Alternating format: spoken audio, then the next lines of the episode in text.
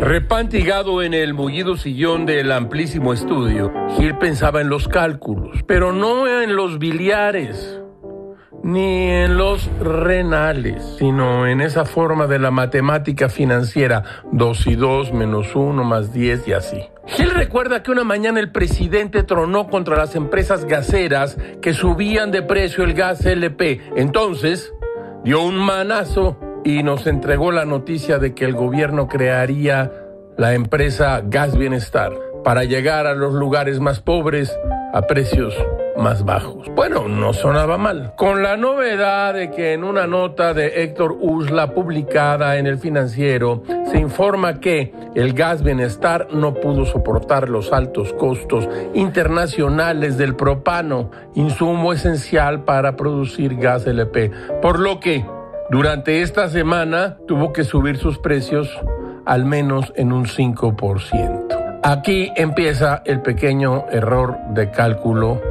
que no terminará muy rápidamente. Todo, todo es muy raro, caracho, como se oye en la calle.